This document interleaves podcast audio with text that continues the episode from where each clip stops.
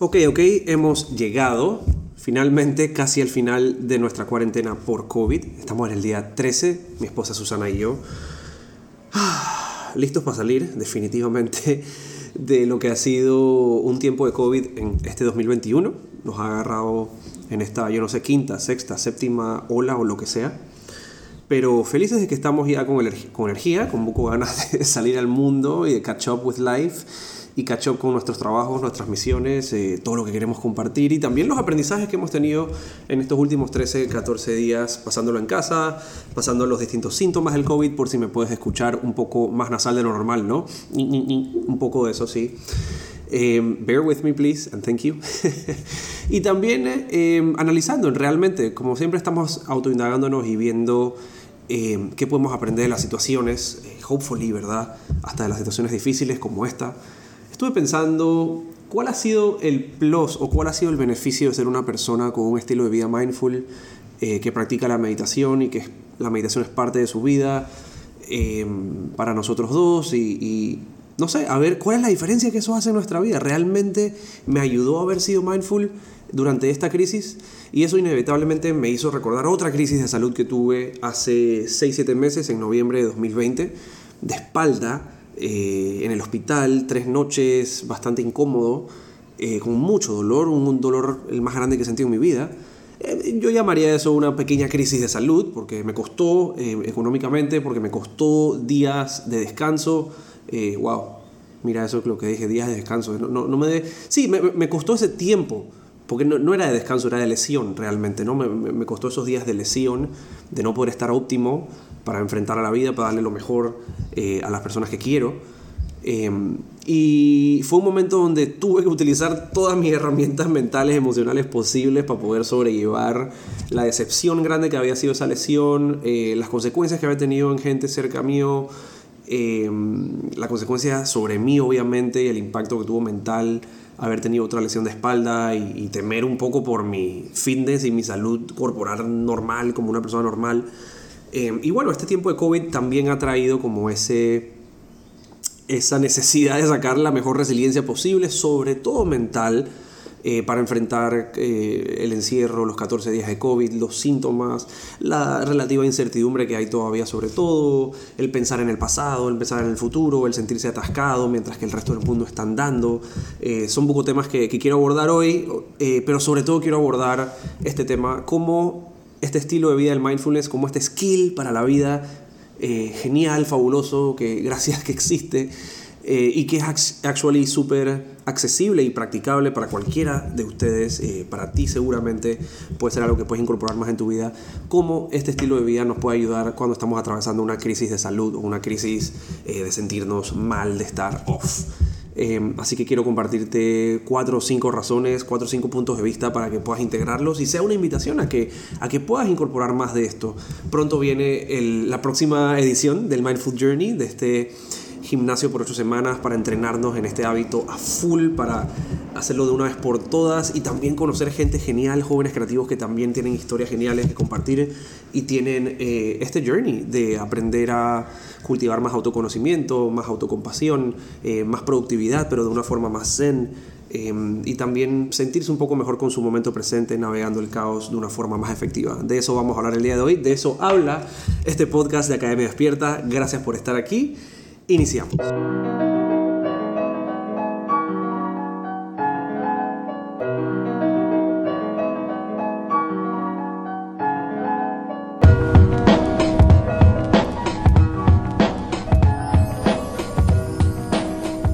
Ya, ya. Bienvenidos, hermanos y hermanas, eh, del autoconocimiento, del autocrecimiento, de esta vida basada en evidencia, ¿verdad? También nosotros poder cultivar cosas que sabemos que funcionen y que nos sirvan en nuestro camino personal, profesional, espiritual, em, en todos los caminos posibles que estemos emprendiendo como jóvenes creativos en este mundo. Les estaba hablando un poco de las distintas crisis de salud que he tenido en los últimos seis meses y cómo ha sido súper, súper relevante tener el skill del mindfulness cerca eh, hay unas razones, eh, usualmente ustedes saben cómo se promociona esto del mindfulness, de la meditación, o sea, esto es que el bálsamo que te cura del estrés, que te cura la ansiedad, que te cura la depresión, que te cura el estómago, que te cura el cáncer, que te cura el corazón. Saben que hay como buco, buco hype sobre la cosa milagrosa del mindfulness y es que en verdad, chuleta, tiene bastante de, de eso. Em, capaz no como mucha gente lo cree, creo que hoy voy a hablar un poquito también de qué me di cuenta que el mindfulness no puede hacer por mí, como que para bajar las expectativas estas grandes de espiritualidad, que a veces uno entra como en esta idea de que esto va a ser lo que me salva de todo y es mi nuevo Dios. Em, y luego te das cuenta que no, que la vida es un poquito más complicada que eso em, y que encontrar un solo skill con el que tú vas a resolver eh, todos los problemas, eh, chuleta, es wishful thinking at best, ¿verdad? Y es algo en lo que caemos bastante, o sea, cuando entramos en una nueva dieta, tipo, que voy a ser vegano, voy a ser vegana, voy a ser keto, por un momento esa es como que nuestra promesa de vida, ¿verdad? Que esto será lo que cambiará un millón mi vida. O cuando entro a un nuevo estudio de yoga, o estoy descubriendo un nuevo tema, o voy a estudiar una maestría, o me voy a juntar con alguien. Tenemos usualmente ese sueño atado, esa expectativa atada que a veces ustedes bien saben que puede ser tóxica, sobre como que, ok, esto ya es lo que me salva la vida, ¿verdad? Eh, el mindfulness definitivamente está en esa lista para mí eh, y lo sigue estando, pero se ha, se ha tenido que, que transformar un poco en el transcurso de estas dos lesiones, porque sí pusieron a prueba también el skill, o sea, ¿para qué sirve esto realmente? ¿Para qué yo practico esto una hora al día, 30 minutos al día? Eh, ¿Y, cuál es el punto de esto en mi vida? Porque al final del día, nosotros jóvenes creativos, multiapasionados, pues es eso, tenemos muchas pasiones, pero queremos ser eh, efectivos y eficientes con nuestras pasiones también, saber que el tiempo que le estamos invirtiendo esas pasiones y esas cosas, de hecho están funcionando para hacernos crecer y no nos tienen en el mismo lugar que hace cinco años, que hubiésemos reaccionado de la misma forma hace cinco años, ¿verdad? Eh, entonces es súper importante que seamos basados en evidencia en este camino para poder tener mejores respuestas, ser metódicos y, hacernos estas preguntas eh, de descubrimiento, de incomodidad y de salir del confort también. Pero ha sido una súper pregunta hacerme esto a partir de estas dos lesiones. Eh, ya les dije la primera lesión fue la lesión en noviembre de 2020. Eh, es como mi quinta o sexta lesión grande de espalda. Grande quiero decir, eh, ya yo fui operado una vez de la espalda, a los 16 años, un caso de hernia de disco de la espalda. Súper gallo, súper enverga para un atleta o para alguien que se proyectaba como un atleta. Fue muy difícil. Eh, y bueno, esa ha sido una historia de 10 años, mayormente positiva al final de cuentas, pero en noviembre de 2020 eh, sí tuve como otra debacle que me puso full en jaque la espalda. Em, otra lesión de disco, un desgarre de disco arriba y fue muy repentina. Fue algo así como que puta, ya tengo treinta y pico años, o sea, de que me estaba poniendo unos calzoncillos y tuve esta lesión. Fue literalmente así. It sounds so stupid, pero las lesiones de disco en la espalda, y si te ha pasado, capaz te identificas porque suceden, que estabas estornudando o em, hiciste un movimiento extraño, o sea muchas veces son lesiones que se activan por movimientos que obviamente no son la causal, pero son el catalizador final de una lesión como esta. ¿no? Y bueno, em, un dolor insoportable, el, dolor más grande que he sentido de cualquier tipo fue en esa lesión en noviembre de 2020, tanto así que fue la primera vez que me monté una ambulancia, porque llamé a una ambulancia porque no me podía mover de mi cama del nivel de dolor y el nivel de lo paralizado que estaba con la espalda. O sea, en verdad no me podía mover, no había forma, estaba completamente inhabilitado.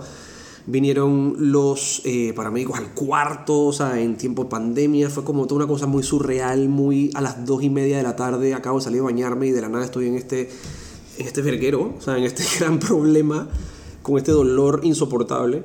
Y sí puedo recordar claramente que en esos primeros minutos, ser mindful Eh, está prácticamente fuera de la cuestión, porque la descarga de hormonas y de estado de alerta en que entra el cuerpo en una lesión, en un trauma, un impacto grande, em, hay que entender los límites de esto que estamos practicando al final del día, ¿verdad? Aquellos que estamos en camino espiritual y camino de aceptación. Y hay, hay que siempre entender el periodo refractorio que existe en esto. O sea, el, el, periodo refractorio en anatomía, capaz han escuchado eso en sexualidad o anatomía, ¿verdad? Cuando hablan de el, tiempo de recuperación que necesita tener eh, el hombre antes de tener otro orgasmo, ¿no? Eso es supuestamente en, la, en, la, en el tema médico, como se le menciona. Pero en este tema también, o sea, por ejemplo, ponte, vamos a irnos a otro tema, por ejemplo, cuando te entra una rabieta por algo que sucede en tu vida, ¿verdad?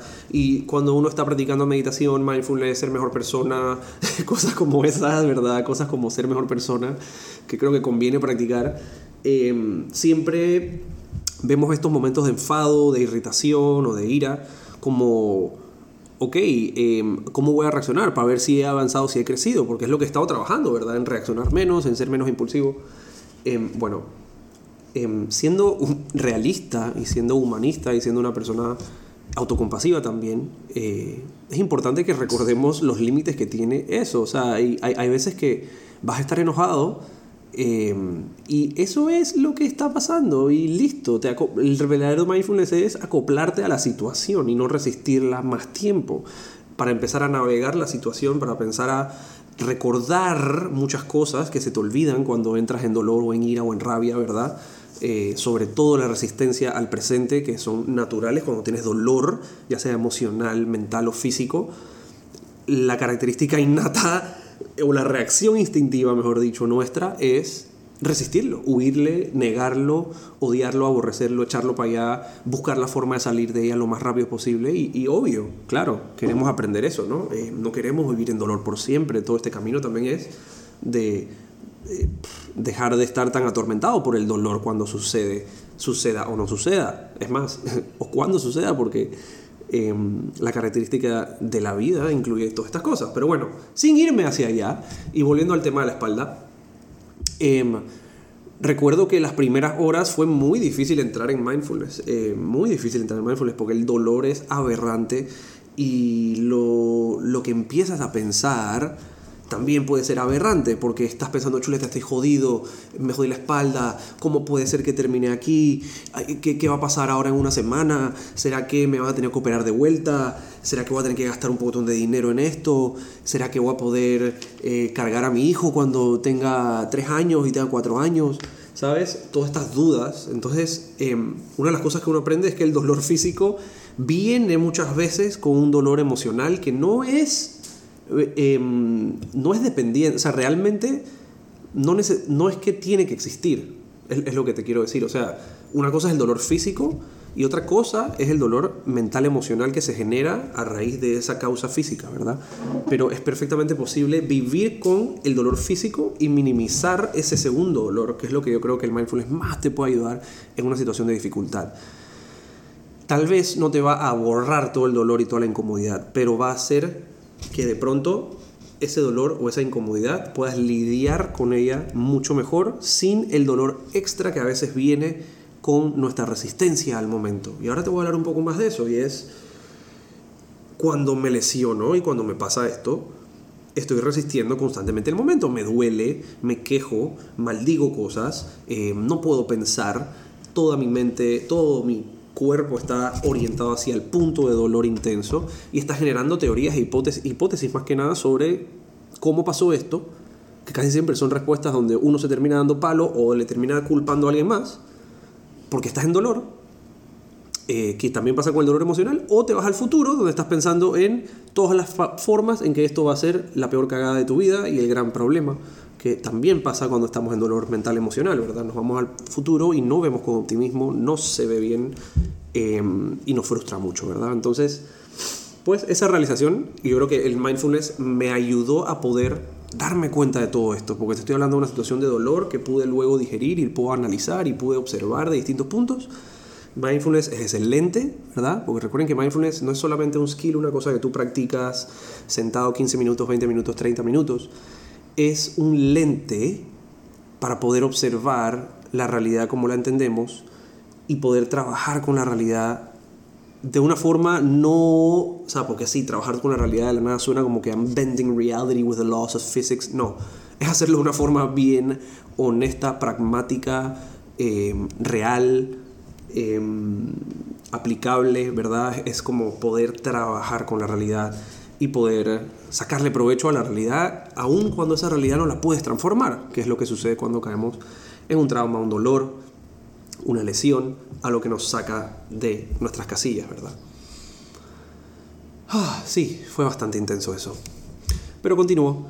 Em, otra cosa que empezó a suceder fue yo darme cuenta de este patrón de cuando estamos en dolor, sobre todo en dolor físico fuerte o en dolor emocional fuerte, empecé a darme cuenta que la mente tendía a querer irse del momento presente.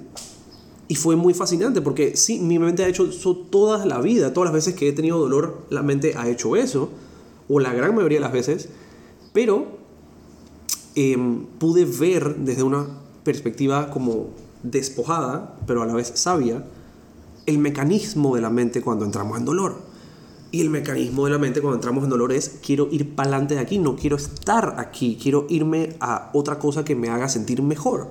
Entonces él dice, ah, de pronto me puedo ir al pasado. Si yo tengo un cerro de experiencias positivas en el pasado a las cuales yo puedo, eh, ¿sabes? Simplemente las pido y, y, entro a ese mundo y las revivo y todo es nice, ¿verdad? O me puedo ir al futuro. En el futuro hay tantas posibilidades. Excepto que cuando estás en dolor, y la mente intenta hacer eso porque lo intenta, date cuenta, estudialo la próxima vez que te suceda.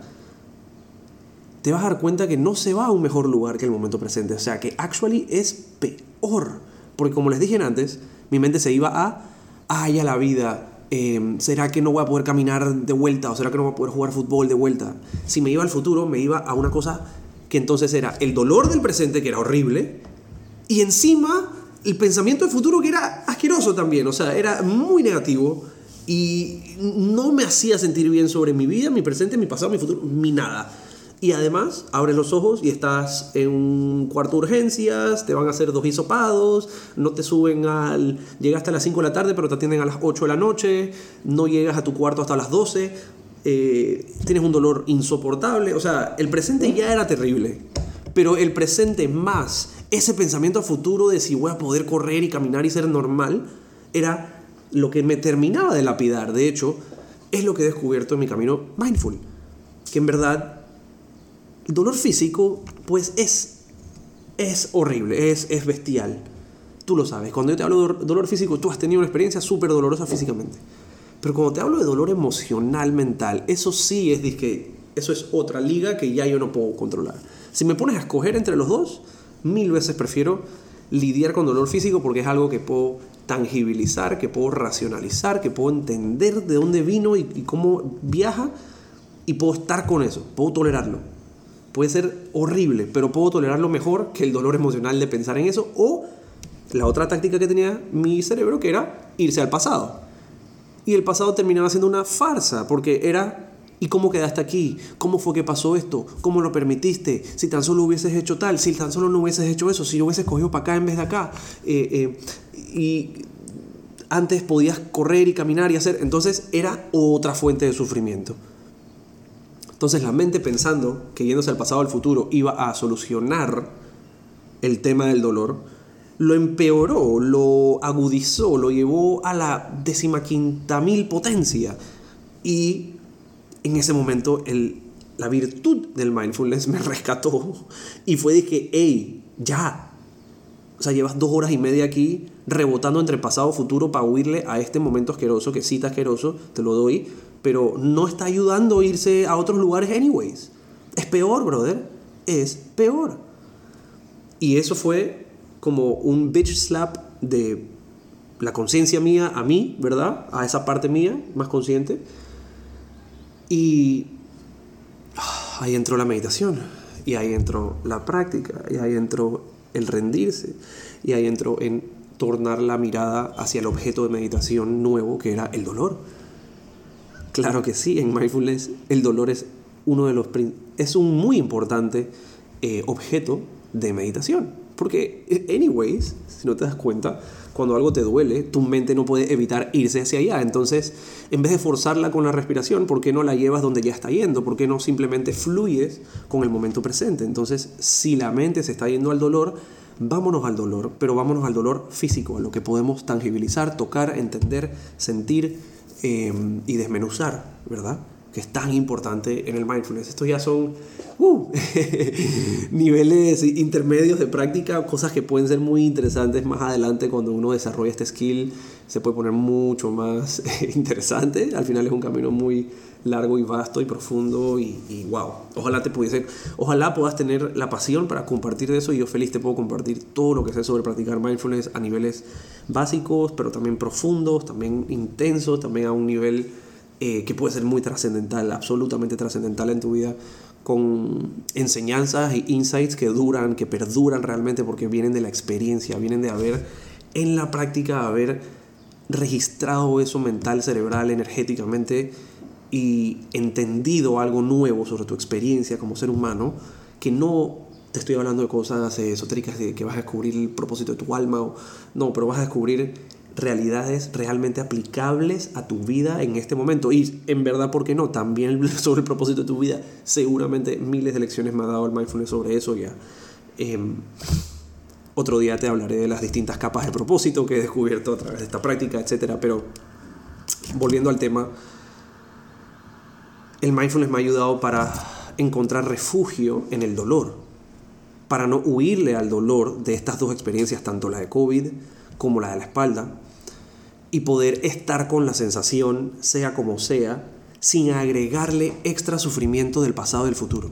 Ponte a pensar en verdad en las situaciones de tu vida que te alteran, que te molestan, y desmenúzalo, date cuenta que tanto de eso que estás sufriendo es un pensamiento ubicado en el pasado o es un pensamiento ubicado en el futuro. Capaz también encuentres pensamientos del presente, como que, uy, cómo duele, ah, qué mierda esto, puta madre, odio esta situación, odio mi vida, lo que tú quieras. Pero desmenuza el porcentaje. Desmenuza el porcentaje, o sea, usa tu mindfulness para observar categóricamente tu mente y hacer eh, lo que hacemos cuando muchas, con algunas técnicas de mindfulness, que es encontrar las distintas canastas de pensamiento en nuestra mente. Es decir, ¿es este pensamiento provechoso o es este pensamiento no provechoso? ¿Este pensamiento de dónde viene? ¿Cuál es su causa y cuál es, cuál es el efecto que está teniendo? Y cómo puedo trabajar la mente muy metódicamente es increíble. Es como abrir, abrir tu biblioteca de Alejandría y tener acceso a tus ítems mentales y poder trabajar con ellos, desechar lo que no necesitas, dejar de hacerle caso, dejar de alimentar, llevar energía a otros puntos. Eh, es impresionante, es wow Gracias, qué cool que estoy pudiendo hablar de esto y hopefully que estés resonando Hugo con esto. Gracias por escucharme y por escuchar y compartir y crear esto, co-crear esto conmigo ahora mismo. Pero sí, volviendo al tema de cuando el dolor se convierte o cuando el presente es incómodo en lo mínimo e insoportable en la más máxima expresión, ¿cómo podemos cultivar virtud para ok, sí, ese dolor está ahí, ese dolor existe. Voy a enfocarme en ese dolor y voy a aprender y sacar oportunidad y sacar valentía y sacar uf, agradecimiento de ese dolor, todo recordar en mi vida, de mi mortalidad, de quién soy, de lo que puedo lograr, de para qué estoy aquí. Todas estas preguntas existenciales que pueden ser muy positivas y hacerlo sin la carga extra de la ansiedad futuro o del arrepentimiento, la culpa o la crítica eh, atada al pasado. Eso es una genuina lección que me ha dado el mindfulness, algo de lo que estoy demasiado contento y agradecido de que existe en mi vida, porque estas dos y las que vengan, eh, crisis de, salud, eh, chuleta, sé que no va a ser fácil ni perfecto, pero tengo estos este aliado de mindfulness cerca con el que puedo trabajar eh, para hacer esto. Quiero pasar a otro de los beneficios. Este es bastante subjetivo porque es el manejo de nuestra, nuestro dolor y hay mil formas de manejar dolor. Esta es solo una forma de pronto que podemos manejar dolor, una forma que realmente te recomiendo y que me encantaría seguir practicando contigo, tanto en el Mindful Journey como también en el Círculo Meta, nuestro gimnasio para la mente, nuestra suscripción a una comunidad, una tribu, una familia que está constantemente acompañándose, meditando, haciendo journaling, trabajando juntos en enfoque profundo, siendo creativos, escuchando, aprendiendo, ¿verdad? Pero esta segunda es el estar ok con no sentir total control de mi respiración. Y esto tiene mucho más que ver con em, mi episodio con COVID.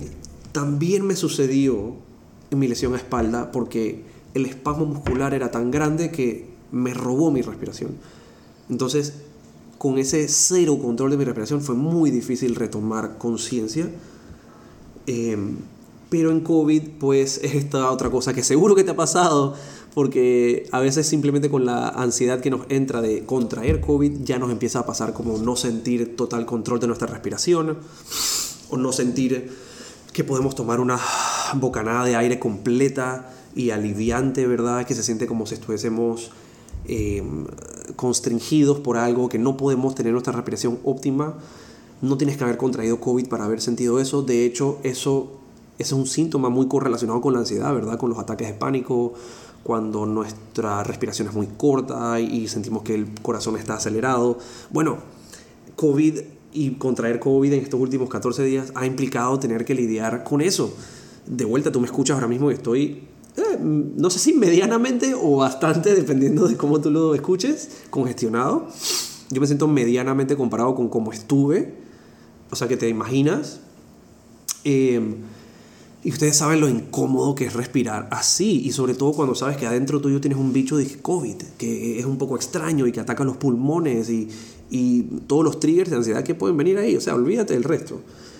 Y lo cool de mindfulness y esto, pues, yo siempre digo que la meditación es como decir deporte, y luego dentro de la meditación hay distintos deportes, ¿verdad? Entonces el tenis es muy distinto al fútbol americano, que se juega con más gente y con más pausas, eh, o al fútbol, que es más movido, ¿verdad? Y en la meditación también existen distintas formas, ¿verdad? Son algunas muy similares, otras para nada similares, y dentro de ese paraguas está la fabulosa cosa llamada mindfulness, eh, esta habilidad que se desarrolla desde los tiempos de Siddhartha Gautama, el Buda, y capaz desde antes, y que ha sobrevivido hasta el día de hoy, entrando a muchos ámbitos científicos, psicológicos, de performance, de productividad, de deporte, de amor propio, increíble cómo ha permeado y cómo se puede aplicar a todo. Em, una de las cosas geniales de mindfulness, y es contrario a lo que uno cree sobre la meditación en general, porque la mayoría de las veces que pensamos en meditación pensamos que son ejercicios de control de respiración, donde yo llevo mi respiración a cierto nivel y yo la pauso y yo la acelero y la hago más intensa y la hago más suave, ¿verdad? Y son bucos ejercicios que son geniales para cuando nosotros sentimos control de nuestra respiración y estamos cultivando control de mi respiración.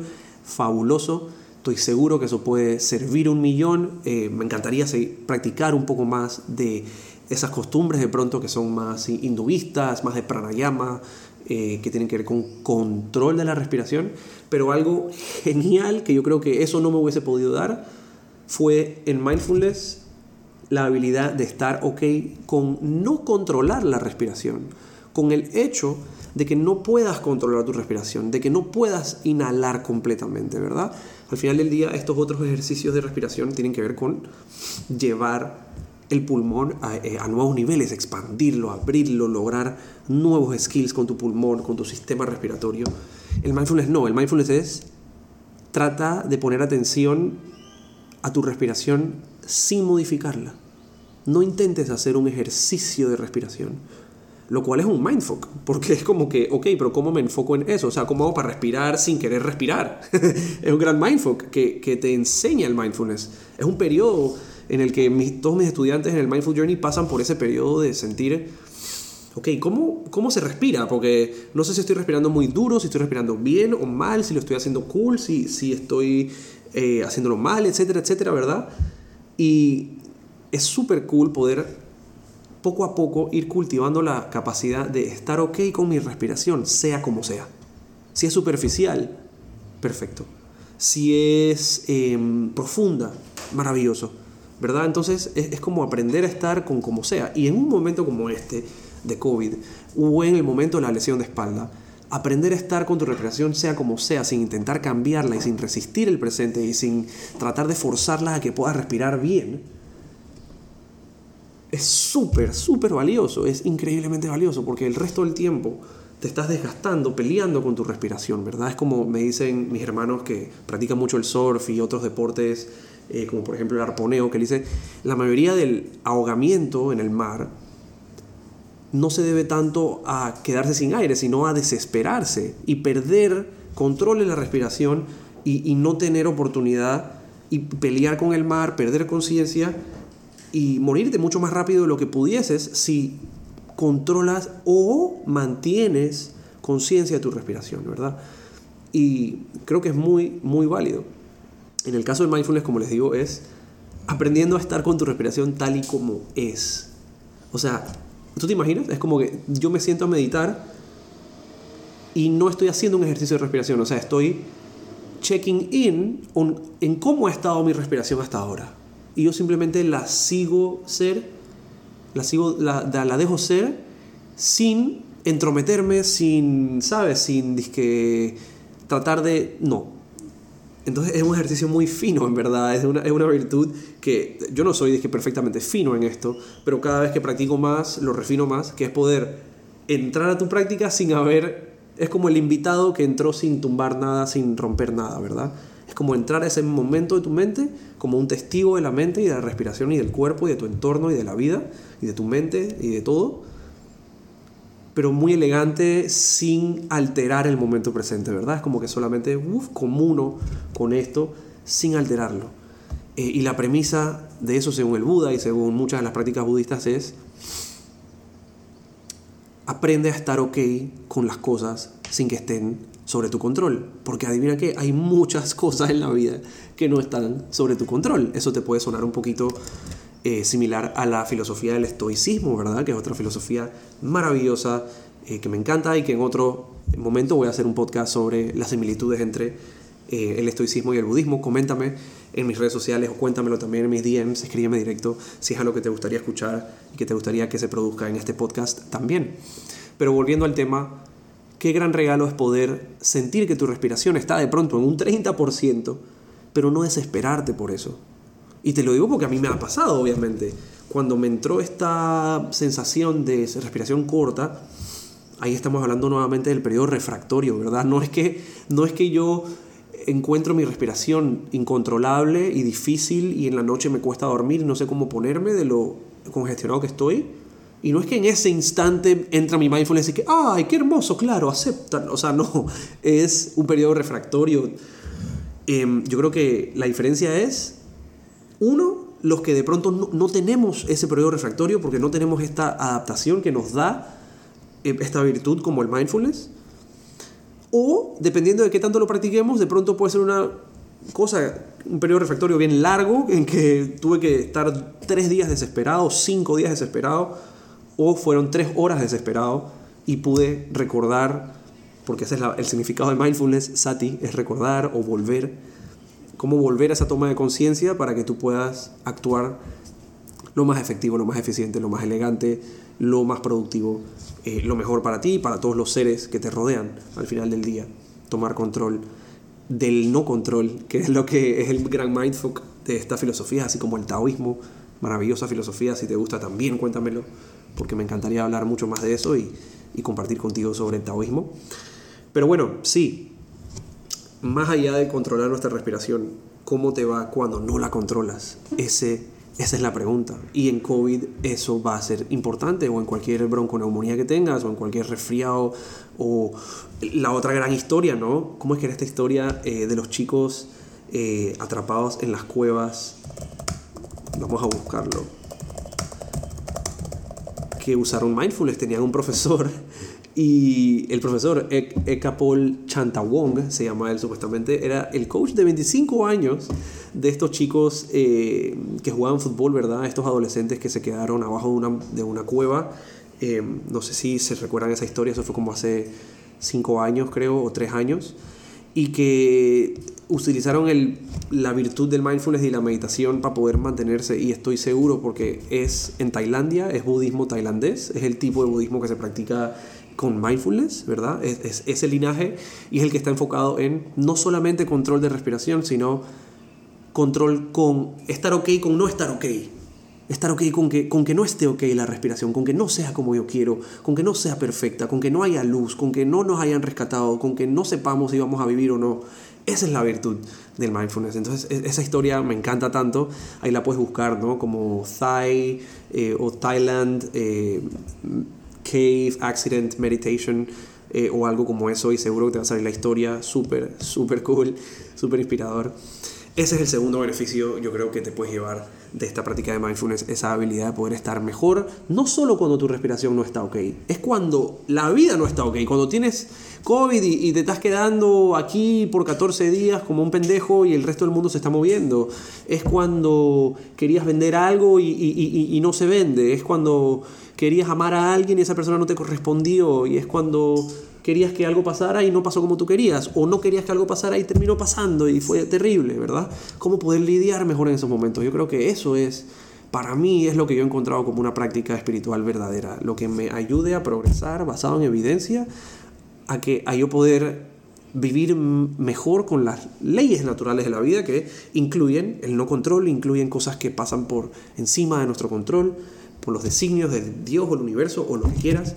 Pero ¿cómo hacer para lidiar mejor con estos temas, verdad? Esa es una gran búsqueda. Y es eh, algo que estoy seguro que practicando la forma correcta el mindfulness te puede dar. Faltan dos o tres y vamos a hablar de estas de pronto más, más breve. Em, los que han practicado mindfulness y practican conmigo el Círculo Meta, el Mindful Journey, eh, mis clientes también uno a uno que aprenden mindfulness conmigo em, y coaching, pues ustedes saben que me encanta, hay una frase y una palabra que me encanta en el budismo que es anicca o en lenguaje español, impermanencia, ¿verdad? Y mucho de lo que hacemos cuando estamos practicando mindfulness es constante observación de la impermanencia, de la transitoriedad, de cómo las cosas cambian. Y eso es algo que tú has escuchado siete mil veces. Es un cliché, ¿no? Nada dura para siempre, todo cambia, lo único constante es el cambio.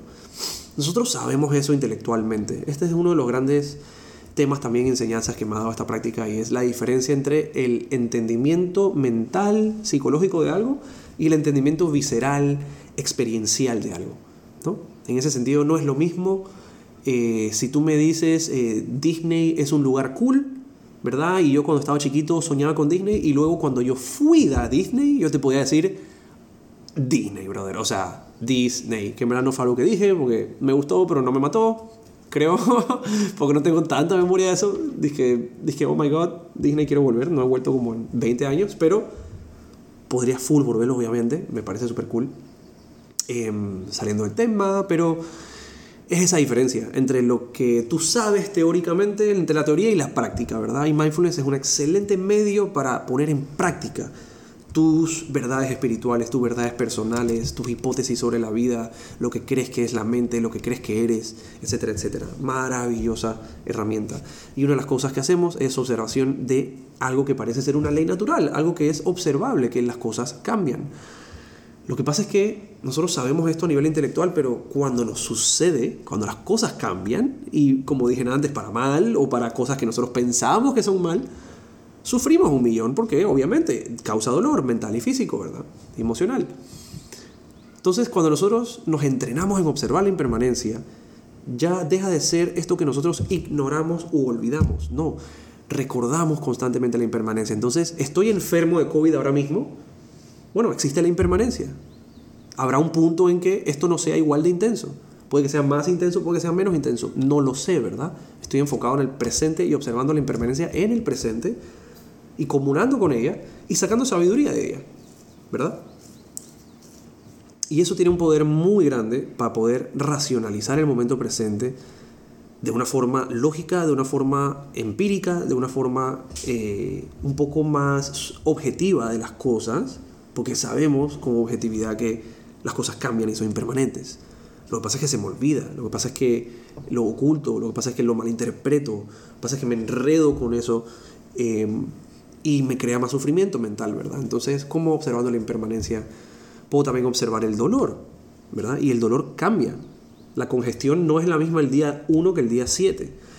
Y esto nos da la oportunidad de poder investigar curiosamente y de una forma más despojada nuevamente, pero atenta y sabia y alerta y cariñosa, nuestra experiencia presente.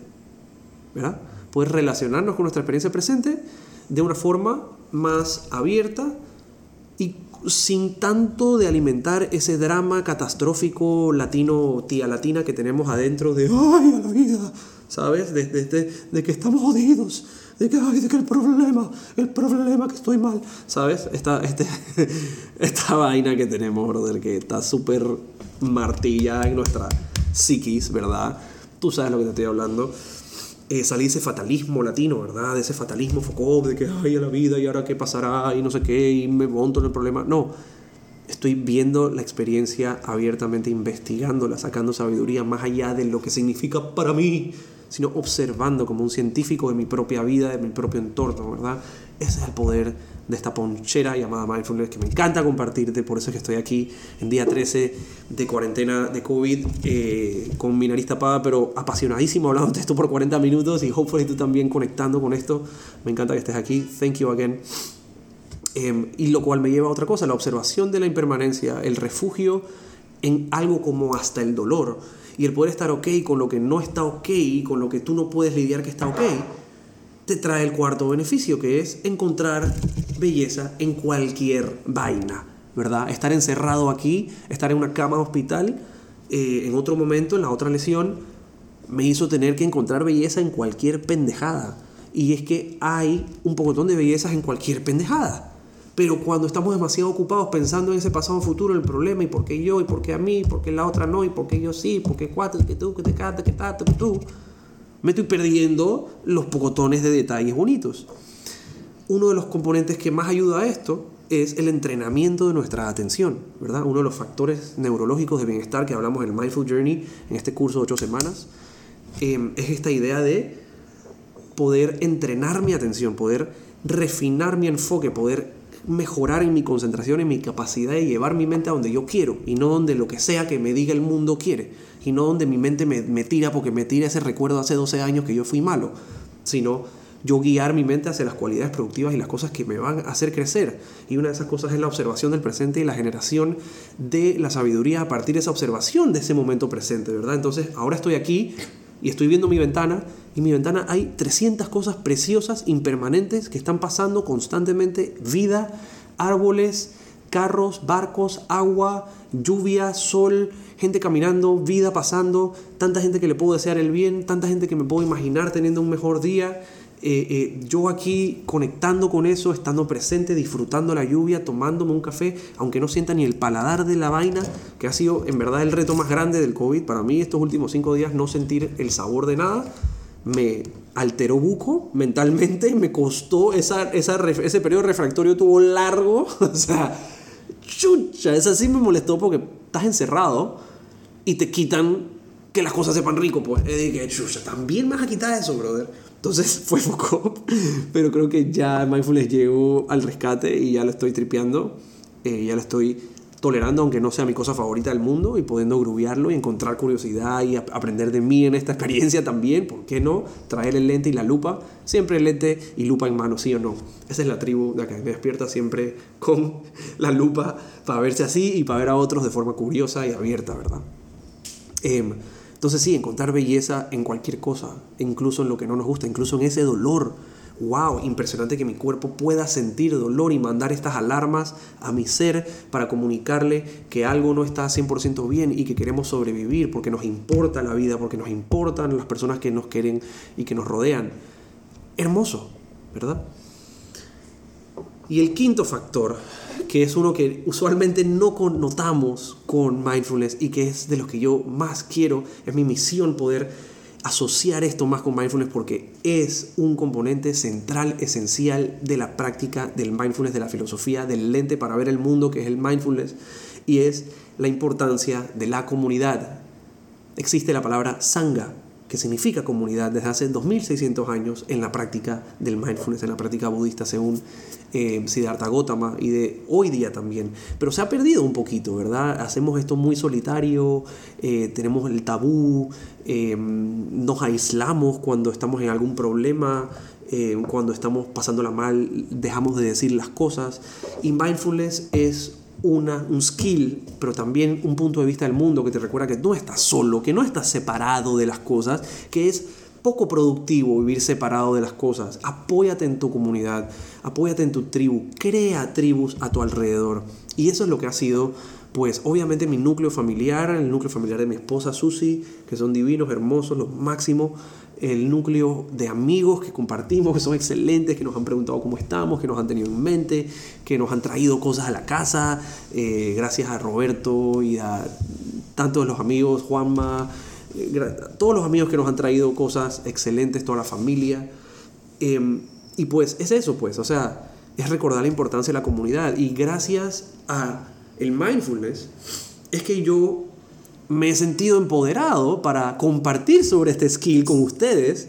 Y el compartir ese skill por ya 4 o 5 años me ha llevado a crear una comunidad de otros meditadores, de otros jóvenes creativos del carajo pasierísimos, que me encanta, que tripeo muchísimo, de los cuales aprendo un millón. Todos aprendemos. Em, a crear estos cursos de Mindful Journey desde 2019, los primeros cursos de capaz tú que estás escuchando estuviste ahí, esos cursos que eran presenciales a las 6 y media de la mañana, este dojo zen super cool. Em, y luego pasando a pues lo que ha sido el curso online, ¿verdad? Estos cohorts, estos grupos, esta comunidad de birreadores, meditadores que meditamos todos los días prácticamente juntos, conectamos, hacemos de todo y cómo eso ha desembocado en el círculo meta. Y aquí es donde voy a hablar de comunidad, porque si no fuese por el Círculo Meta, que es este gimnasio que nosotros tenemos, ¿verdad? Em, en Academia Despierta, este gym con jóvenes creativos que les encanta priorizar su salud mental, emocional y conectar con otros jóvenes creativos de formas vulnerables, abiertas y productivas para su salud emocional.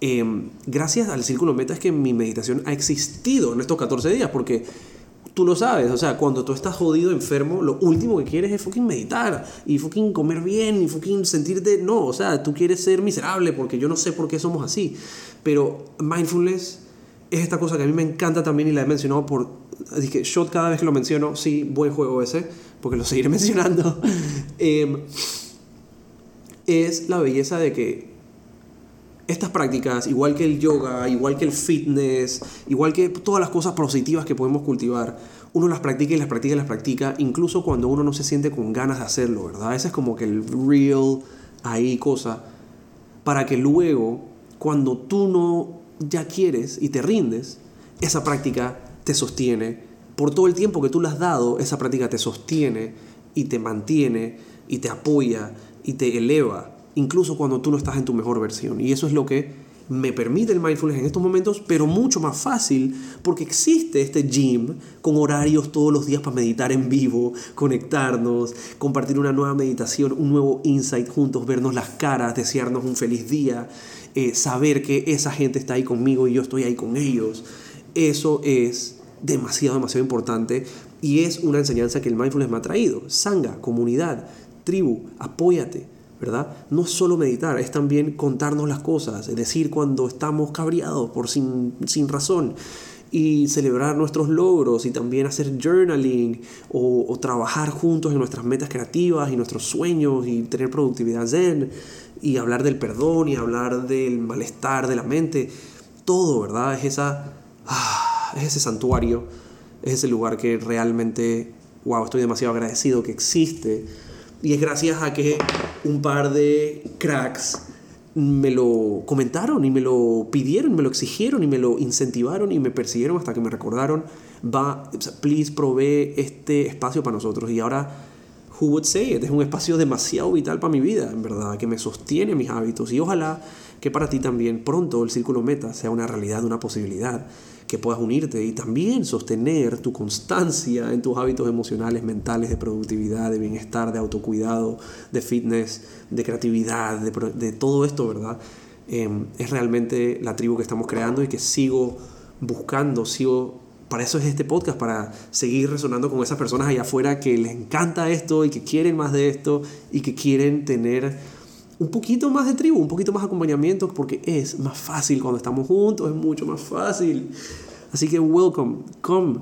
Em, está pendiente em, el inicio del próximo Mindful Journey, ¿verdad? Que inicia pronto, pronto, pronto, en las próximas dos semanas probablemente.